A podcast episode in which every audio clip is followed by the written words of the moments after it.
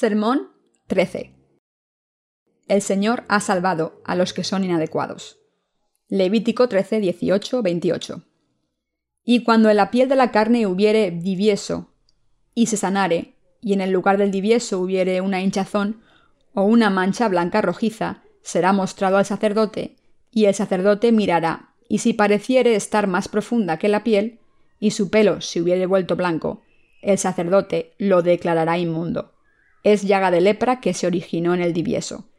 Y si el sacerdote la considerare, y no apareciere en ella pelo blanco, ni fuere más profunda que la piel, sino oscura, entonces el sacerdote le encerrará por siete días. Y si se fuere extendiendo por la piel, entonces el sacerdote lo declarará inmundo, es llaga. Pero si la mancha blanca se estuviere en su lugar y no se hubiera extendido, es la cicatriz del divieso y el sacerdote lo declarará limpio. Asimismo, cuando hubiere en la piel del cuerpo quemadura de fuego, y hubiere en lo sanado del fuego mancha blanquecina, rojiza o blanca, el sacerdote la mirará, y si el pelo se hubiere vuelto blanco en la mancha, y ésta pareciere ser más profunda que la piel, es lepra que salió en la quemadura. Y el sacerdote lo declarará inmundo, por ser llaga de lepra. Mas si el sacerdote la mirare y no apareciere en la mancha pelo blanco, ni fuere más profunda que la piel, sino que estuviere oscura, le encerrará el sacerdote por siete días. Y al séptimo día el sacerdote la reconocerá. Y si se hubiera extendido por la piel, el sacerdote lo declarará inmundo. Es llaga de lepra. Pero si la mancha se estuviera en su lugar, y no se hubiera extendido en la piel, sino que estuviere oscura, es la cicatriz de la quemadura. El sacerdote lo declarará limpio porque señal de la quemadura es. Diagnosticar la lepra. El pasaje de las escrituras de hoy viene del capítulo 13 de Levítico.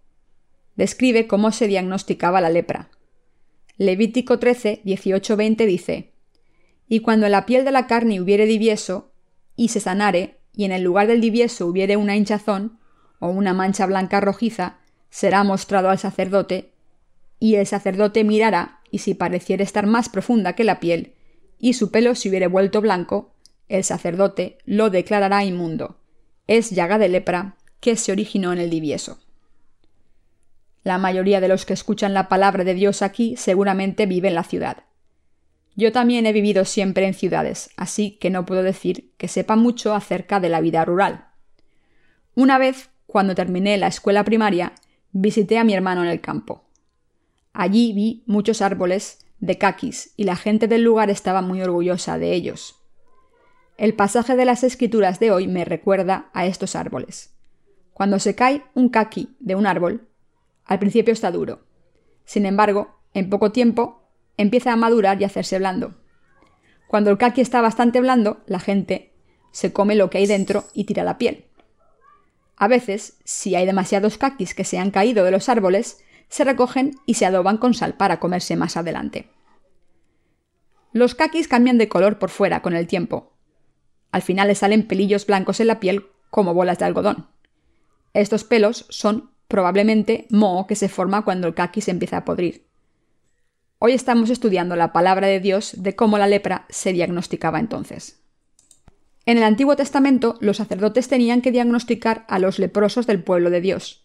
Si alguien era diagnosticado con lepra, esa persona era expulsada de la ciudad y tenía que estar en cuarentena, separada del resto de la población.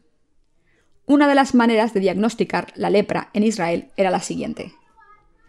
Cuando alguien se quemaba y aparecía una llaga en la herida, el diagnóstico se hacía dependiendo de si la herida se propagaba o no. Si la herida no se propagaba por la piel, no era lepra pero si la herida se propagaba y se hacía más profunda que la piel, se sospechaba lepra. Y si aparecían puntos rojos o hinchazón, la persona era diagnosticada de lepra.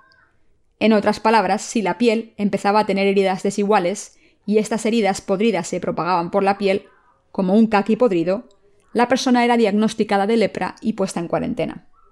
Estos leprosos normalmente eran expulsados del campamento. Aunque la lepra puede propagarse por todo el cuerpo, al principio se localiza en cierta parte del cuerpo. Se dice que se puede manifestar como calvicie, pero esto no significa que si eres calvo por genética eres leproso. Hay un pastor entre nosotros hoy que está perdiendo el pelo, pero no se debe preocupar. El leproso calvo del que hablan las escrituras no se refiere a una persona con poco pelo o nada de pelo en la cabeza. Así que aunque sean calvos, no tienen que preocuparse por la lepra que se describe aquí. La lepra podría diagnosticarse cuando alguien tenía heridas más profundas que la carne, y estas heridas supuraban y se propagaban por todo el cuerpo. Sin embargo, las escrituras dicen, aunque parezca confuso, que si la lepra cubría todo el cuerpo, entonces el paciente era declarado limpio, aunque fuese diagnosticado con la lepra.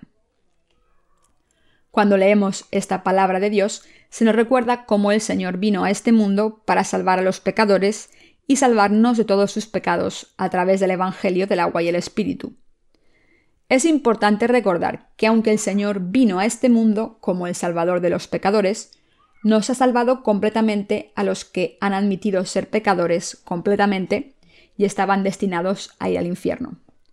Al leer el pasaje de las Escrituras de hoy, describiendo cómo se diagnosticaba la lepra, debemos darnos cuenta de lo que el Señor está diciendo ahora acerca de los pecados que hay en el corazón humano. Hablando espiritualmente, ¿quiénes son los leprosos? Los leprosos espirituales son los que no conocen el Evangelio del agua y el Espíritu y no han recibido la remisión de los pecados. La lepra del general Naaman. Cuando leemos la segunda de Reyes 5, vemos la historia del general Naaman. Está escrito que Naaman era el comandante del ejército de Siria, pero que tenía la enfermedad de la lepra. Aunque era el comandante de todo el ejército de una nación y era respetado por las muchas cosas que había hecho por su nación, como era un leproso, no podía ser feliz. En apariencia era rico, poderoso y exitoso.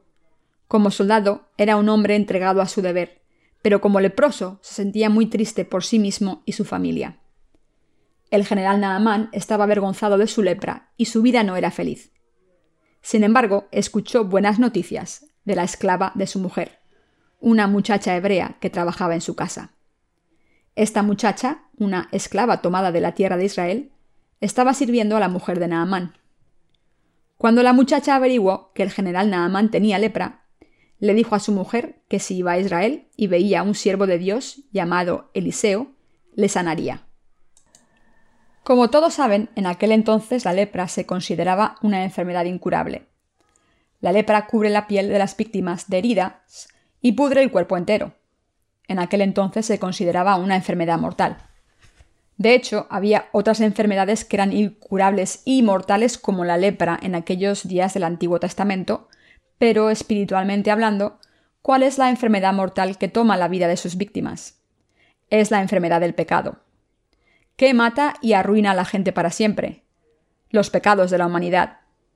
Es muy importante que se den cuenta que si alguien vive con un corazón pecador, esta persona debe ser condenada por sus pecados. La enfermedad del pecado arruina las almas de la gente. Si hay una enfermedad que mata a todo el mundo, es la enfermedad del pecado, que afecta a la gente desde el día que nace en este mundo.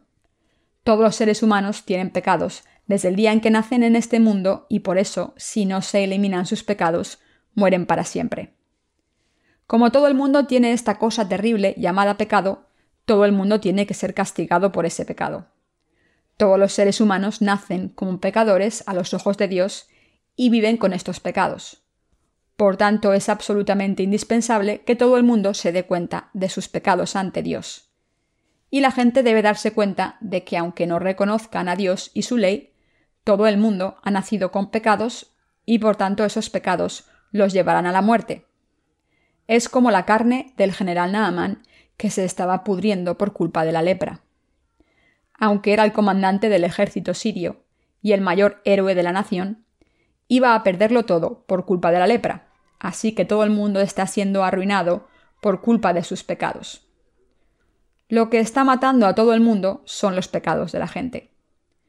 Es esta enfermedad tan temida del pecado la que está matando a los seres humanos.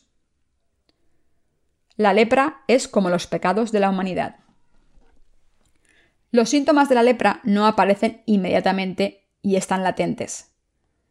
Se dice que se puede tardar tres años para que un paciente de lepra se dé cuenta de que tiene la enfermedad y otros tres años para que se den cuenta los demás. Así que si el paciente de lepra quiere esconder su enfermedad, puede hacerlo durante seis o nueve años. Después de esto los síntomas se extienden tanto que no es fácil esconderlos.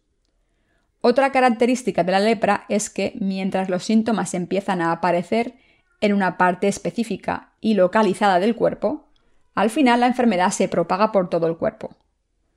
A medida en que la lepra se propaga por todo el cuerpo, puede desfigurar al paciente y éste puede perder partes del cuerpo como las orejas, dedos de las manos, pies, etc. Como pueden ver, la lepra es una de las enfermedades más temidas que destroza al paciente.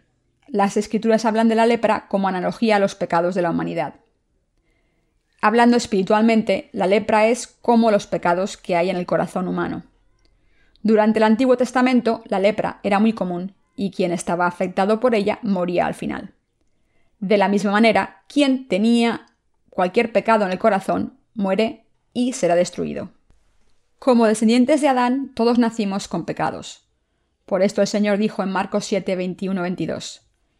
Porque de dentro del corazón de los hombres salen los malos pensamientos, los adulterios, las fornicaciones, los homicidios, los hurtos, las avaricias, las maldades, el engaño, la lascivia, la envidia, la maledicencia, la soberbia, la insensatez.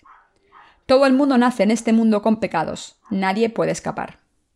Sin embargo, vemos que muchas personas dicen lo contrario para negar esta verdad de la palabra de Dios. Sin embargo, Dios dijo claramente que desde el momento en que los seres humanos son concebidos en el vientre de sus madres, nacen con pecados. Todo el mundo nace en este mundo con pensamientos y atributos malvados.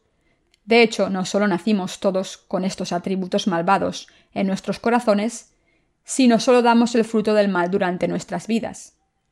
Todos nacimos en este mundo con estos atributos del pecado. Heredamos de nuestras madres todos los atributos malvados del mal.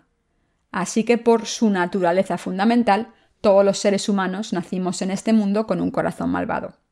Por tanto, todos nacimos en este mundo con maldad inconcebible. Por eso seguimos cometiendo los mismos pecados, una y otra vez en este mundo. Por esta razón todo el mundo peca una y otra vez hasta el día en que muere. Nuestros pensamientos son malvados como nuestras acciones. Desde el día en que nacemos hasta el día en que morimos, no tenemos más que pensamientos malvados. El corazón de todo el mundo está lleno de deseos malvados como fornicación, hurto, asesinato, adulterio, codicia, maldad, engaño, lascivia, ojo malvado, orgullo e insensatez. ¿Y ustedes? ¿No tienen estos deseos malvados? Por supuesto que no. No solo nacimos todos con estos pensamientos y deseos malvados, sino que también cometemos pecados. Algunos de ustedes puede que se pregunten, Muchas personas no hacen cosas malvadas. ¿Cómo se puede explicar esto? Hay una razón. Aunque todo el mundo nace con maldad, la gente no la expresa libremente porque hay leyes seculares contra las acciones malvadas. Así que cuando alguien comete pecados por sus deseos malvados de manera que no cumple la ley, esa persona es castigada según esa ley, que sirve como freno para actuar según esos deseos malvados. Sin embargo, el problema es que muchas personas no se dan cuenta de que tienen deseos malvados en sus corazones. Cuando el apóstol Pablo se miró en el espejo de la ley de Dios y se vio a sí mismo, se lamentó por lo malvado que era su corazón. La gente tiene su propia justicia solamente porque no conoce la función de la ley de Dios. Me da mucha pena ver a tantas personas que no se dan cuenta de que nacieron como una raza de pecadores desde el día en que nacieron del vientre de sus madres, hasta el día en que mueren. La mayoría de personas no se dan cuenta de su naturaleza pecadora hasta que llegan a su adolescencia y aún más tarde. Hoy en día los niños crecen tan rápido que cuando llegan a la escuela media pueden manifestar sus pecados fácilmente. Cuando la gente entiende la palabra de Dios, puede darse cuenta rápidamente de que son obradores de maldad. Pero vemos que muchas personas viven sin darse cuenta de esto. Aunque podamos esconder nuestros corazones hasta cierto punto, cuando llegamos a la pubertad nos damos cuenta de que tenemos todo tipo de pensamientos malvados en nuestros corazones. Pero lo que es aún más importante es estar de acuerdo con Dios cuando dice que todo el mundo nace y vive con esta maldad, como pensamientos malvados, deseos asesinos, lascivia adúltera, codicia, hurto, lascivia, insensatez, etc. Así que sabemos por la palabra de Dios que estamos llenos del deseo de cometer estos pecados. El corazón de todo el mundo está lleno de estos deseos impulsivos, pero la gente tiene mucho cuidado de esconder sus acciones porque tiene miedo de las leyes seculares y del castigo que recibiría si cometiese esas malas acciones. Así que la mayoría de las personas actúan con maldad en pocas ocasiones.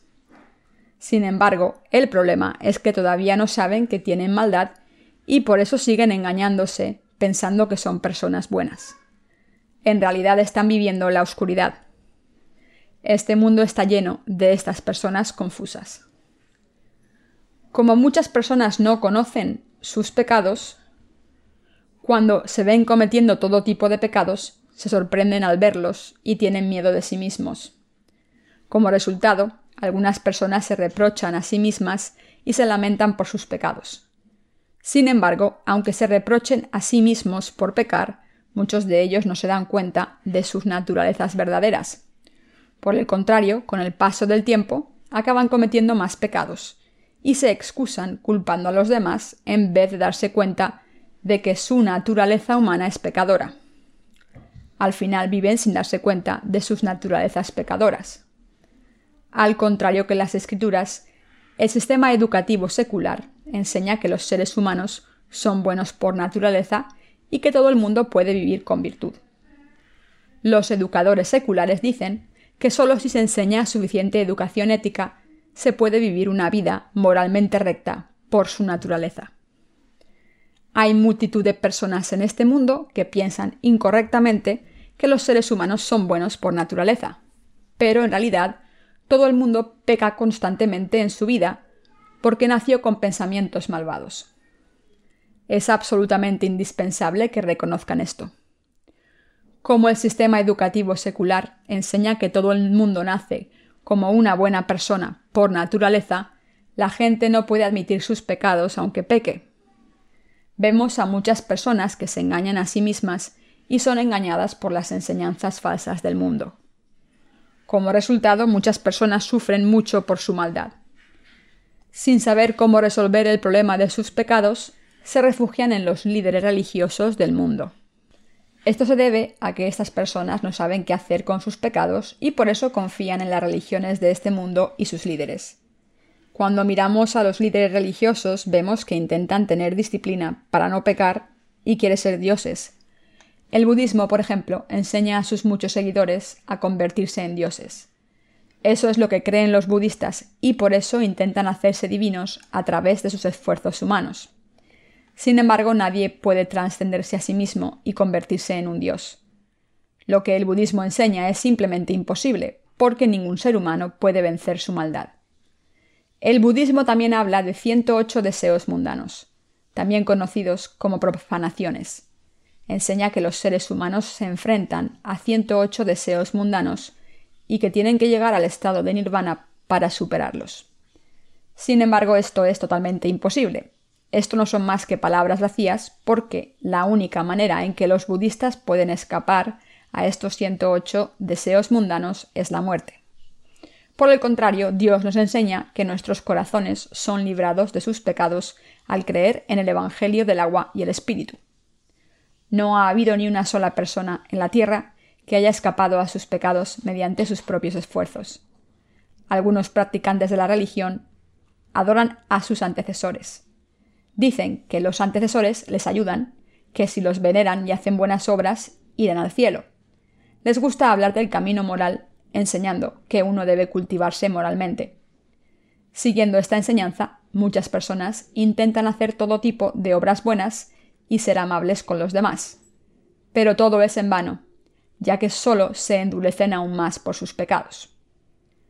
Cuando leemos el primer capítulo de Génesis, vemos que Dios creó al hombre y empieza con la frase Al principio Dios creó los cielos y la tierra. Todos vemos que Dios nos habla a los seres humanos, explicándonos cómo llegamos a tener pecados y por qué no podemos evitar pecar en nuestras vidas. Desde el principio Dios está explicándonos qué tipos de pecados tuvimos al nacer en este mundo. Nos está diciendo que todo el mundo peca porque todo el mundo nace con un corazón pecador. Como la lepra que se propaga por todo el cuerpo, los pecados de la humanidad gobiernan las vidas de las personas. Como todo el mundo ha heredado un corazón pecador de sus antecesores desde el día en que nace, no puede evitar pecar siempre. Debemos creer en la justicia del Señor que nos deja sin pecados. Jesús dijo que vino a salvar a los pecadores de sus pecados. Les dijo a sus discípulos, No he venido a llamar a los justos sino a los pecadores. Y también dijo, Los enfermos son los que necesitan un médico. Una persona sana no necesita un médico. Nuestro Señor nos dijo que es nuestro Salvador. Todos los seres humanos que viven en este mundo heredaron los pecados de sus padres desde el día en que nacieron. Si no fuese así, no tendríamos que encontrar a Jesucristo, el Salvador, ni tendríamos que creer en Él. Dicho de otra manera, si fuésemos personas que no cometen pecados mientras viven en este mundo, entonces no tendríamos que buscar a Jesucristo ni creer en este Salvador.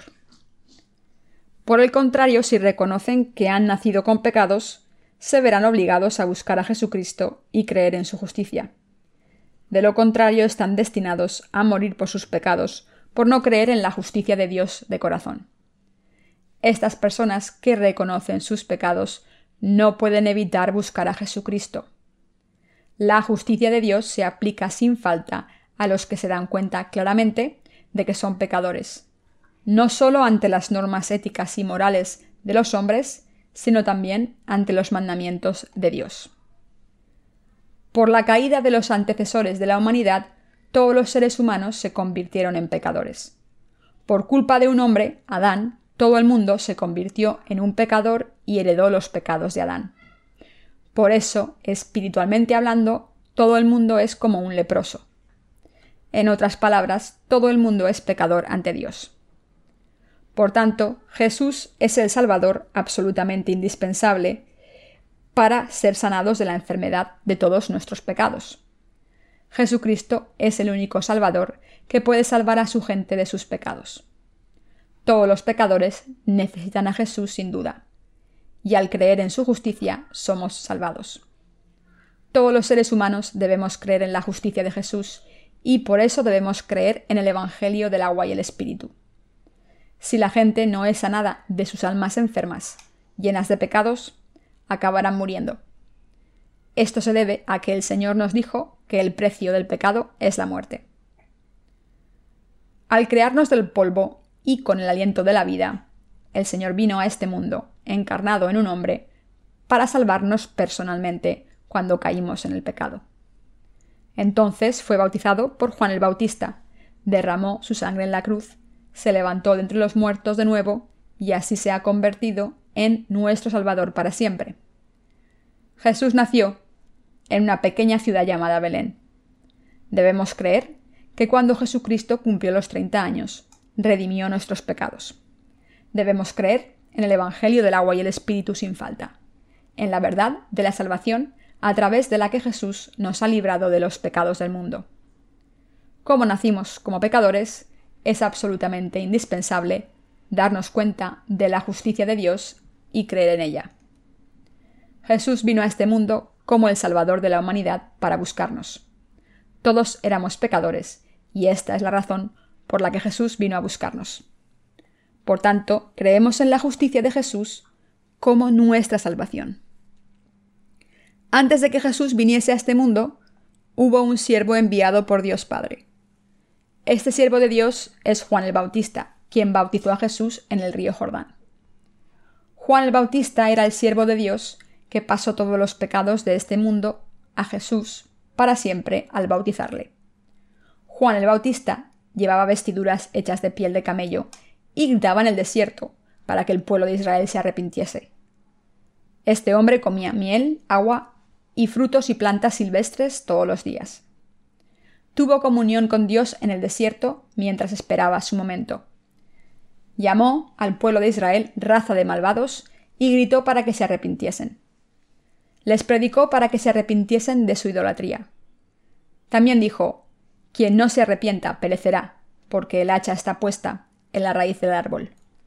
De la misma manera en que un árbol se corta y se arroja al fuego, quien no se arrepienta será destruido. Refiriéndose a Juan el Bautista, Jesús dijo que vino por el camino de la justicia. Sin embargo, muchas personas no sabían que Juan el Bautista era a quien se refería Jesús y quien vino por el camino de la justicia. Cuando Juan el Bautista bautizó a Jesucristo en el río Jordán, Jesús pudo eliminar todos nuestros pecados al aceptar los pecados de este mundo para siempre. Al bautizar a Jesucristo, Juan el Bautista pudo pasar los pecados de este mundo a Jesucristo. En otras palabras, como Juan el Bautista había pasado todos los pecados a Jesucristo, esto hizo posible que todo el mundo que cree en esta verdad no tenga pecados.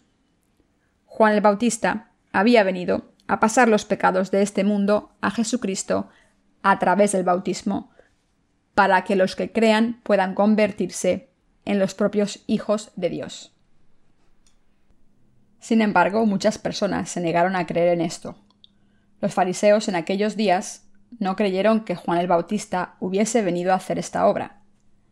Muchas personas en aquel entonces no sabían que Juan el Bautista era el que cumpliría el camino de la justicia con Jesús. Aunque caminó por este camino de la justicia al bautizar a Jesús y pasarle los pecados de la humanidad, muchas personas no creyeron. Entonces, ¿quién creyó en ese momento? Los publicanos y las prostitutas. Para eliminar los pecados de todo el mundo, Dios envió a Juan el Bautista y a Jesucristo a este mundo. Dios quiso que todo el mundo conociese la justicia de Jesús y se convirtiese en un hijo de Dios. Así que Dios envió a Juan el Bautista para pasar los pecados de todo el mundo a Jesús al bautizarle, para que quien crea en esta verdad sea justo. Por desgracia, muchas personas no creyeron en este Evangelio de salvación. ¿Quién creyó en la justicia de Jesucristo en este mundo? Los que no tenían justicia propia creyeron en ella. ¿Quién creyó en el bautismo que Jesús recibió de Juan el Bautista? Este bautismo significa que Jesucristo cargó con todos nuestros pecados. ¿Quién creyó entonces en este bautismo? ¿Quién se dio cuenta de esta verdad y alcanzó la salvación? Solo los que reconocieron sus pecados y reconocieron a Dios y su ley fueron salvados de sus pecados.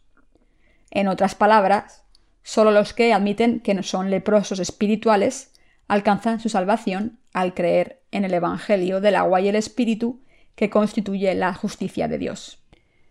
En tiempos de Jesús, los fariseos y los escribas no creyeron en el papel de Juan el Bautista, ni creyeron en Jesucristo como su Salvador. Estas personas pensaron que aunque cometían pecados, solo cometían pecados pequeños. ¿Es esto lo que piensan? ¿Pecamos solo de vez en cuando? ¿Piensan que solo cometemos pecados pequeños? Por supuesto que no. La lepra hace que la piel, aunque parezca sana, se pudra, y esto se propague sin parar. Lo mismo ocurre con el pecado. Si no creemos en la justicia de Jesucristo, es inevitable que acabemos atados por nuestros pecados y sigamos cometiendo una transgresión tras otra hasta que estemos completamente arruinados. Ningún ser humano puede evitar cometer pecados a todas horas, y todos debemos pagar la condena de los pecados al final. Por eso muchas personas van directas al infierno por culpa de sus pecados de no creer en la justicia de Jesucristo. De la misma manera en que la lepra cubre todo el cuerpo y hace que se pudra, los pecados que comete todo el mundo hacen que las almas enfermen y mueran. Jesús dijo que los publicanos y prostitutas creyeron que Juan el Bautista había venido por el camino de la justicia. Esto significa que solo los que conocían sus debilidades creyeron en el camino de la justicia. Saben lo que hacen las prostitutas, ¿verdad? Como estas personas pecaban abiertamente, debían saber muy bien que eran pecadores sucios ante Dios. Juan el Bautista testificó repetidamente que había pasado los pecados del mundo a Jesús al bautizarle. Cuando Juan el Bautista bautizó a Jesús en el río Jordán, le pasó todos los pecados del mundo a Jesús y cumplió el requisito para que Jesús cargase con la condena de los pecados. De la misma manera en que Israel pasaba sus pecados al animal del sacrificio mediante la imposición de manos sobre su cabeza durante la era del Antiguo Testamento, y en la era del Nuevo Testamento, todos los pecados del mundo fueron pasados a Jesucristo para siempre cuando Juan el Bautista le bautizó en el río Jordán. Muchos pecadores, incluyendo los publicanos y las prostitutas, creyeron que este Jesús testificado por Juan el Bautista era el Hijo de Dios y que había cargado con los pecados de este mundo a través de su bautismo. Creyeron que su Salvador era Jesús, quien vino por el Evangelio del agua y el Espíritu. Creyeron en que el Salvador, que les había salvado de todos los pecados para siempre, era Él. Estas personas cuyos pecados habían quedado expuestos por fuera fueron salvadas al creer en la justicia de Dios. Hay otra cosa importante que deben saber aquí, y es que los que no se dieron cuenta de sus pecados, a pesar de haber pecado con sus corazones y haberlos escondido, no pudieron aceptar la justicia de Dios, aunque debían ser castigados por sus pecados. Creemos que Juan el Bautista vino por el camino de la justicia y que Jesús nos ha hecho a los que creemos en el Evangelio del agua y el Espíritu personas sin pecados al aceptar nuestros pecados para siempre a través del bautismo que recibió de Juan el Bautista. No podemos ser salvados de nuestros pecados si no creemos en la justicia de Dios debemos darnos cuenta de que Juan el Bautista vino por el camino de la justicia. Este camino de la justicia proclama que si no creemos que Jesús cargó con nuestros pecados y se convirtió en nuestro Salvador, no podemos ser salvados de nuestros pecados. Los que son escogidos por Dios y los que no. Las escrituras dicen que hay personas escogidas por Dios y personas que no.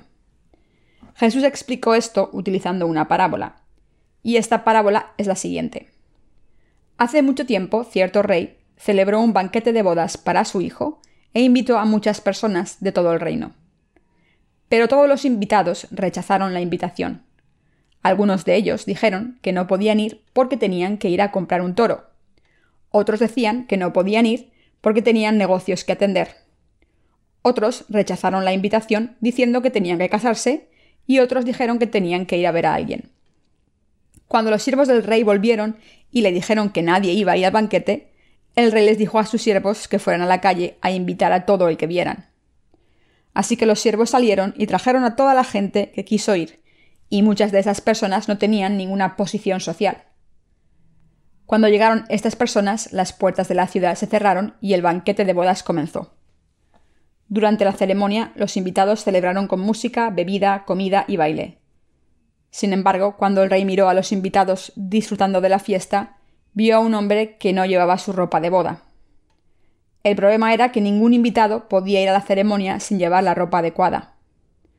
Todos los invitados tenían que llevar la ropa de boda adecuada para una boda real. Pero había un hombre en la ceremonia que no se había puesto la ropa para la boda. El rey le preguntó al hombre por qué no llevaba ropa para la boda, pero el hombre no dijo ni palabra. Entonces el rey ordenó a sus siervos que ataran a este hombre de manos y pies y lo echaran. Utilizando esta parábola, el Señor dijo que muchos son llamados, pero pocos son escogidos. Este mundo está lleno de personas que dicen creer en Jesús. Aunque hay muchas personas que creen en Jesús y muchas sean llamadas, pocas son escogidas. ¿Qué significa estar escogido? Jesús dijo que muchos son llamados, pero pocos son escogidos. Entonces, ¿a quién ha escogido Dios? Cuando pasamos a Hebreos 1.4, vemos el pasaje que dice, hecho tanto superior a los ángeles cuando heredó más excelente nombre que ellos. A quien escogió Dios Padre en Cristo antes de la fundación del mundo. ¿Escogió a los escribas? ¿O escogió a las prostitutas y publicanos? ¿A quién escogió Dios exactamente? Dios Padre escogió a las prostitutas y a los publicanos en Jesucristo. Hablando espiritualmente, ¿a quién escoge Dios? Para salvar a los pecadores de los pecados del mundo, Dios Padre envió a Jesucristo a este mundo, y al hacerle cargar con los pecados del mundo a través de su bautismo, ha resuelto el problema de los pecados. Por eso Dios Padre dijo que los escogió en Jesucristo. ¿Quiénes son los escogidos? ¿Quién es la gente escogida en Cristo antes de la fundación del mundo? Hablando de Elías en la epístola de Romanos, el apóstol Pablo describió qué ocurrió cuando Elías, el siervo de Dios, después de luchar una batalla de fe contra 850 profetas de Baal, solo, escuchó a la mujer del rey Acab, Jezabel, jurando que mataría a Elías. Jezabel había jurado que si no había matado a Elías al día siguiente, se quitaría la vida. La reina de Israel juró que mataría al profeta Elías. Aunque el profeta Elías había sido bastante valiente cuando se enfrentó a 850 profetas de Baal solo, cuando escuchó a la infame reina Jezabel, que estaba decidida a matarle, tuvo miedo y huyó con su siervo. Al huir al desierto infinito, se cansó al final y descansó bajo un árbol grande. Ese árbol era un enebro. Exhausto Elías cayó rendido debajo del enebro y se tumbó deseando estar muerto. Se confió a sí mismo completamente a Dios diciendo, Señor, he luchado mi batalla de fe contra 850 profetas de Baal, pero ahora Jezabel me quiere matar. Estoy tan cansado que no quiero vivir más. Llévate mi vida, Señor. Sin embargo, Dios envió un ángel a Elías para que le consolase y le diese fuerzas. El ángel tocó a Elías y le llevó comida y agua para que tuviese fuerzas. Con la fuerza que le dio la comida que le dio el ángel, Elías pudo recuperarse y seguir adelante. Después de comer y beber la comida y el agua que le llevó el ángel, Elías recuperó sus fuerzas y se fue a Horeb, donde Dios le había dicho que fuese. Allí entró en una cueva, y dentro de la cueva empezó a escuchar un ruido fuerte, como un trueno. Con este ruido estruendoso, el profeta Elías no podía escuchar la palabra de Dios. Entonces escuchó el viento soplando violentamente fuera de la cueva. Pero la voz de Dios no estaba allí tampoco. Cuando todo se calmó, Elías escuchó una voz muy pequeña y baja. Dios empezó a hablarse en susurros. Dios le preguntó ¿Qué estás haciendo aquí escondido? Él contestó Señor, todos tus siervos en Israel están muertos. Yo soy el único que queda. Tus profetas han muerto todos por la espada o de hambre. Solo quedo yo y ahora me quieren matar. Entonces Dios le dijo a Elías claramente He reservado a siete mil hombres de los que tú no sabes nada. Estos siete mil hombres no se han postrado ante Baal. Aunque pienses que estás solo, te he reservado a siete mil hombres. La palabra de Dios dice en Romanos 11:5. Así también, aún en este tiempo, ha quedado un remanente escogido por gracia. En otras palabras, de la misma manera en que Dios reservó a siete mil hombres para Elías, incluso hoy en día hay personas que están escogidas según la elección de la gracia. La palabra de la gracia aquí es el don de Dios. Se refiere al don de la salvación que Dios nos ha dado a través de la justicia de Jesucristo.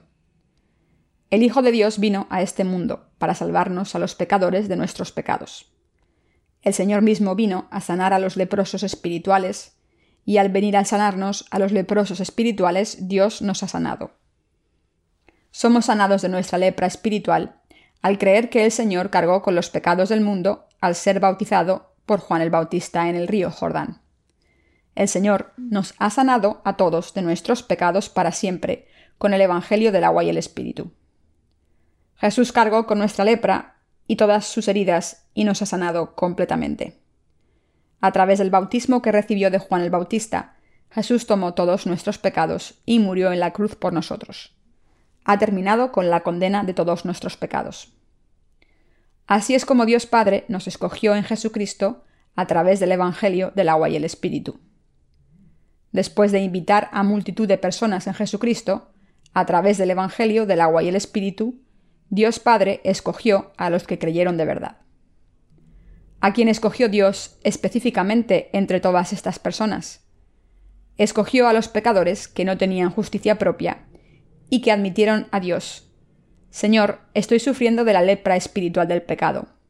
Merezco ser condenado y morir por mis pecados por tu juicio justo. Tengo esta enfermedad terrible del pecado. Los pecados que he cometido, los pecados que están dentro, me están matando. Merezco ser destruido por mis pecados. Estoy destinado a ir al infierno.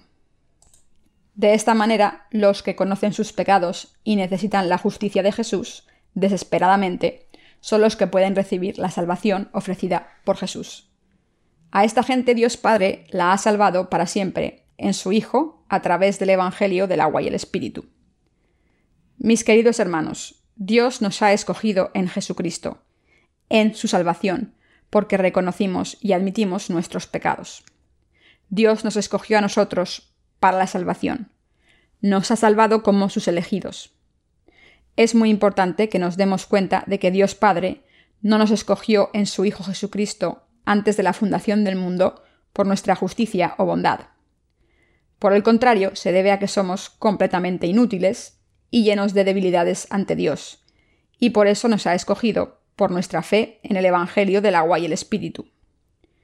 Como no podemos evitar pecar todo el tiempo por nuestras debilidades y fallos, estaríamos yendo directamente al infierno si Dios nos dejase hacer lo que quisiésemos. Por eso Dios nos escogió. Esto se debe a que si Dios nos dejase solos para seguir sufriendo de la enfermedad mortal del pecado, nuestra carne se pudriría, seríamos solo huesos y al final moriríamos. Como el Señor tuvo compasión por nosotros, vino a este mundo para buscarnos, para salvarnos de nuestros pecados. Tuvo que venir a este mundo para eliminar nuestros pecados. El Señor vino a este mundo por la gente como los publicanos y prostitutas de este mundo. Aunque estas personas no quisieron convertirse en lo que se convirtieron al final, los pecados cometidos por sus antecesores nacieron en este mundo destinadas a morir por todos los pecados que heredaron. Somos estas personas, y para salvarnos de todos nuestros pecados, el Señor vino a este mundo para buscarnos. Y gracias a la justicia de nuestro Señor, fuimos escogidos y salvados por fe. ¿A quién escoge Jesucristo? Jesús escoge a los pecadores que están destinados a ir al infierno por sus pecados. Por la justicia de Jesús, Dios Padre escoge a los que saben que son pecadores ante Dios, a los que reconocen su palabra y reconocen su justicia, y los que admiten que están destinados a morir y ser arrojados al infierno por Dios por sus pecados. A estas personas que creen en su justicia, Dios les dice, Me pertenecéis ahora, no os preocupéis más porque he redimido vuestros pecados. Hijos, vuestros pecados son perdonados. Ahora estáis sanados de vuestras enfermedades. Levantaos, tomad vuestra cama e id a vuestras casas. Ahora no hay condena para los que están en Cristo, porque la ley del Espíritu de la vida os ha librado de la ley del pecado y la muerte. Dios Padre nos ha salvado personalmente de nuestros pecados para siempre en Jesucristo. Nos ha librado de nuestros pecados para siempre. Mis queridos hermanos, nosotros éramos los leprosos espirituales por naturaleza. Estábamos destinados a morir por nuestros pecados. Sin embargo, nuestro Señor nos ha salvado a través del Evangelio del agua y el Espíritu. Dios Padre nos escogió en la justicia de Jesucristo y nos ha salvado. Al habernos escogido en la justicia de Jesucristo, Dios Padre nos ha hecho justos nos ha convertido a los creyentes de la justicia de Jesucristo en sus hijos. Nos ha dejado sin pecados. Dios nos ha dicho claramente que nos convirtió en sus hijos al creer en su justicia. Solo al creer en la justicia de Dios podemos ser justos. No somos escogidos por Dios por no pecar.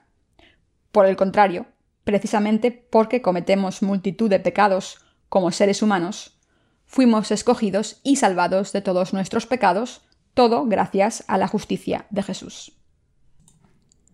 ¿Creen entonces que Jesucristo nos ha salvado de todos los pecados del mundo a través de la justicia de Dios?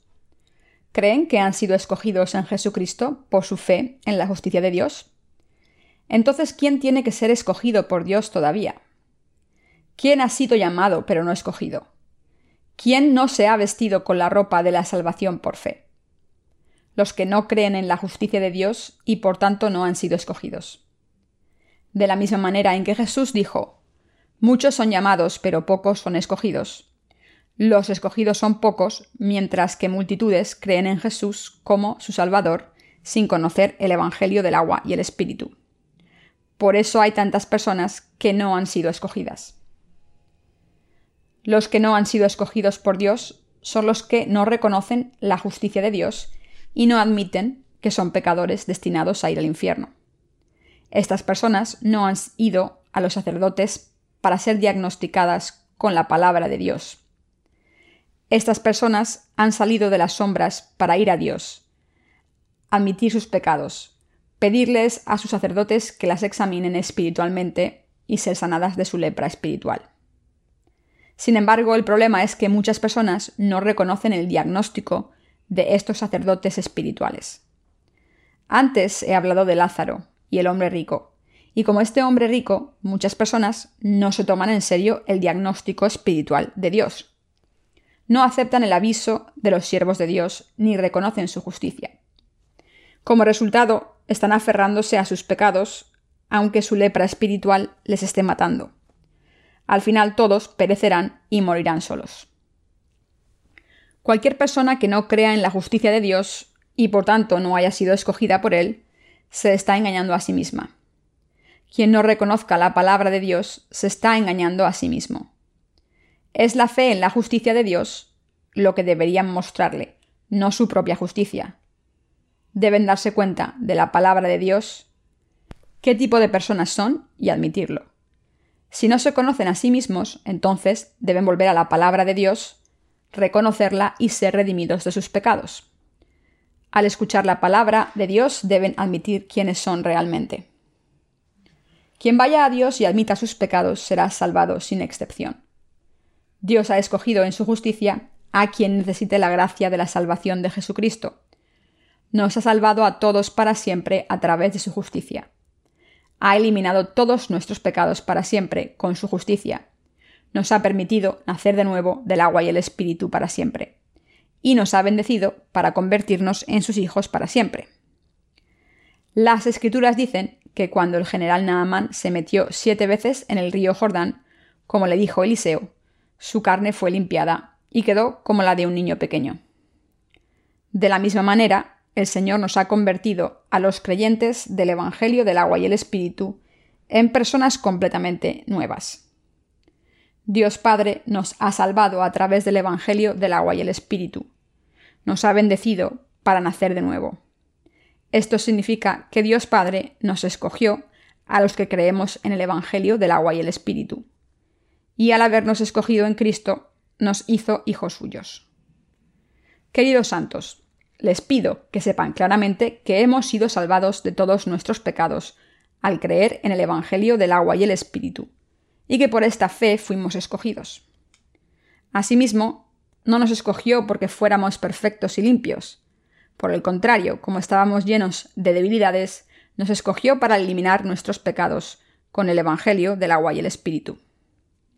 Deben estar agradecidos por esto, y deben estar agradecidos por la gracia de la redención de Dios. En las Escrituras, los que no eran escogidos por Dios eran los fariseos, los escribas y otras personas que rechazaron la justicia de Dios por su arrogancia. Los que se engañaron a sí mismos ante Dios, los que no reconocieron su justicia, los que no reconocieron su palabra, los que alardearon de su piedad religiosa y los que practicaron la hipocresía, todas estas personas no fueron escogidas por Dios. ¿Por qué escogió Dios a algunas personas y a otras no? Los escogidos de Dios son escogidos en la justicia de Jesucristo. Solo somos escogidos si nos damos cuenta de la justicia de Dios en el Evangelio del agua y el Espíritu, lo entendemos completamente y creemos en él. Dios no solo escoge a algunas personas y rechaza a otras arbitrariamente, Hablando de Jacob y Esaú en el Antiguo Testamento, Dios dijo que rechazó a Esaú y escogió a Jacob. ¿Por qué hizo Dios esto? Desde una perspectiva humana, Esaú era un hombre casi perfecto, mientras que Jacob era un ladrón débil y traicionero. ¿A quién escogió Dios? Dios escogió a Jacob, un hombre traicionero con muchas debilidades. ¿Por qué fue escogido Jacob en vez de Esaú? Jacob fue escogido precisamente porque era manipulador y un mentiroso traicionero que necesitaba la gracia de Dios.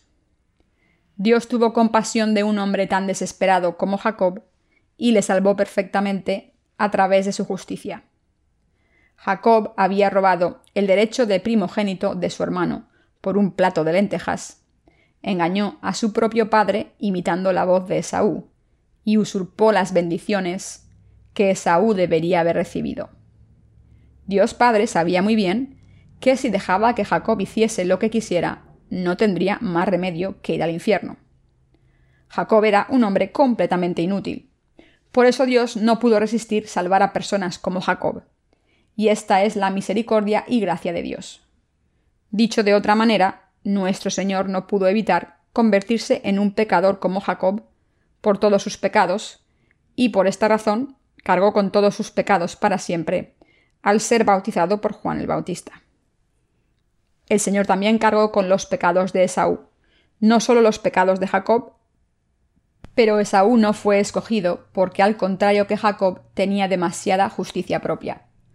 De hecho, hay dos tipos de personas en este mundo, los que son como Jacob y los que son como Esaú. Los que como Jacob saben que son completamente inútiles, pueden vestirse de la gracia de la salvación al creer en el Evangelio del agua y el Espíritu que constituye la justicia de Jesús. Si estas personas caminan por el camino de la justicia por el que vino Juan el Bautista, y si creen en el Evangelio del agua y el Espíritu que constituye la justicia de Dios, entonces pueden ser salvadas por fe, ser escogidas por el Dios justo y convertirse en personas justas. Por el contrario, los que son como Esaú alardean de sus propias fuerzas, de su propia justicia y su propia bondad, y por eso no pueden ser escogidas por Dios. En otras palabras, no podemos ser escogidos por Dios si no reconocemos su justicia y defendemos nuestra propia justicia. Si no reconocemos a los siervos de Dios que creen en su justicia y no reconocemos a los que se han convertido en el pueblo de Dios, no podemos ser elegidos tampoco. La justicia de Dios nos ha salvado de todos los pecados del mundo para siempre. Oro para que ninguno de los que estamos aquí esté fuera del pueblo elegido de Dios y sea arrojado al infierno por negarse a creer que Dios nos ha salvado de todos nuestros pecados. Consideremos esto durante un momento. ¿Cómo nos hemos convertido en justos? ¿Nos hemos convertido en justos porque nuestras acciones sean rectas o tengamos algún mérito a los ojos de Dios? No, por supuesto que no. Desafortunadamente, el problema es que hay demasiadas personas que son demasiado arrogantes. Pero los que son arrogantes ante Dios no pueden ser sus elegidos. Mis queridos hermanos, yo había vivido sin conocer la justicia de Dios durante diez años desde que empecé a creer en Jesús e intenté ser amado por Dios todos estos años. Cuando encontré la justicia de Jesucristo, me di cuenta de que mis esfuerzos habían sido en vano e inútiles. Empecé a darme cuenta de que el Señor salva a los que son inadecuados. Estas personas son las que han recibido el Evangelio del agua y el Espíritu de Dios y su gracia de salvación, y han sido vestidas en su justicia eterna. Fuimos escogidos en Cristo antes de la fundación del mundo porque estábamos llenos de debilidades. Por eso Dios nos escogió a través del Evangelio del agua y el Espíritu. Como nacimos como descendientes de Adán, el primer hombre y pecador, no podemos evitar pecar. Pero como creemos en el Evangelio del agua y el Espíritu de Dios, hemos sido salvados de nuestros pecados. Dios Padre escogió a personas como nosotros en Jesucristo y nos ha hecho su pueblo. Esta es la gracia que Dios nos ha dado y este es el amor de Dios. El Evangelio del agua y el Espíritu es la gracia maravillosa de la salvación de Dios. Por la gracia de Dios y su amor, nos ha dado el Evangelio del agua y el Espíritu para poder sanarnos y salvarnos de la lepra de nuestros pecados. Como personas que reconocen el Evangelio del agua y el Espíritu, hemos sido salvados de todos nuestros pecados. Todo el mundo tiene la lepra espiritual. Toda la raza humana está infectada con la enfermedad del pecado que lleva a muchas personas a morir en cuerpo y alma. Debemos predicar el Evangelio del agua y el Espíritu a todo el mundo. Piensen cuánto deben estar sufriendo las personas, atormentadas por sus pecados todo el tiempo. Se odian a sí mismas por su suciedad. Sabiendo que no pueden ser aprobados por Dios o por el hombre, Los pecadores están viviendo bajo la sombra de los pecados que cometen en plena luz del día. El Evangelio del agua y el Espíritu consolará a estos pecadores. Los que conocen sus pecados y los que conocen el sufrimiento de sus pecados serán bendecidos para ser escogidos por Dios si solo se dan cuenta del Evangelio del agua y el Espíritu, el poder del amor de Dios. Por admitir sus pecados serán bendecidos para ser escogidos y salvados perfectamente. Por el contrario, los que no se dan cuenta de que son pecadores, aunque hayan nacido con pecados, y no puedan evitar pecar continuamente durante sus vidas, serán abandonados por Dios siempre que sigan viviendo sin creer en el Evangelio del agua y el Espíritu, pensando que no tienen pecados. Incluso a estas personas debemos predicarles el Evangelio del agua y el Espíritu. Les pido que se den cuenta de que todos somos pecadores pero Dios ha salvado a todos los pecadores a través de su justicia y su amor. Y con este conocimiento les pido que se entreguen a la misericordia de Dios para recibir sus verdaderas bendiciones. Deben creer que Dios salva a los pecadores y esta salvación se cumple en la justicia de nuestro Señor Jesucristo. Sepan que todos los seres humanos son leprosos espiritualmente destinados a morir y reconozcan la justicia de Dios a sus ojos y acepten la verdadera salvación que se les ofrece. Oro para que crean con acción de gracias que Dios Padre nos escogió en la justicia de Jesucristo para la verdadera salvación, y espero también que la gracia de Dios y sus bendiciones estén con ustedes. Todos debemos darle las gracias a Dios por fe porque por su justicia fuimos escogidos para convertirnos en sus hijos.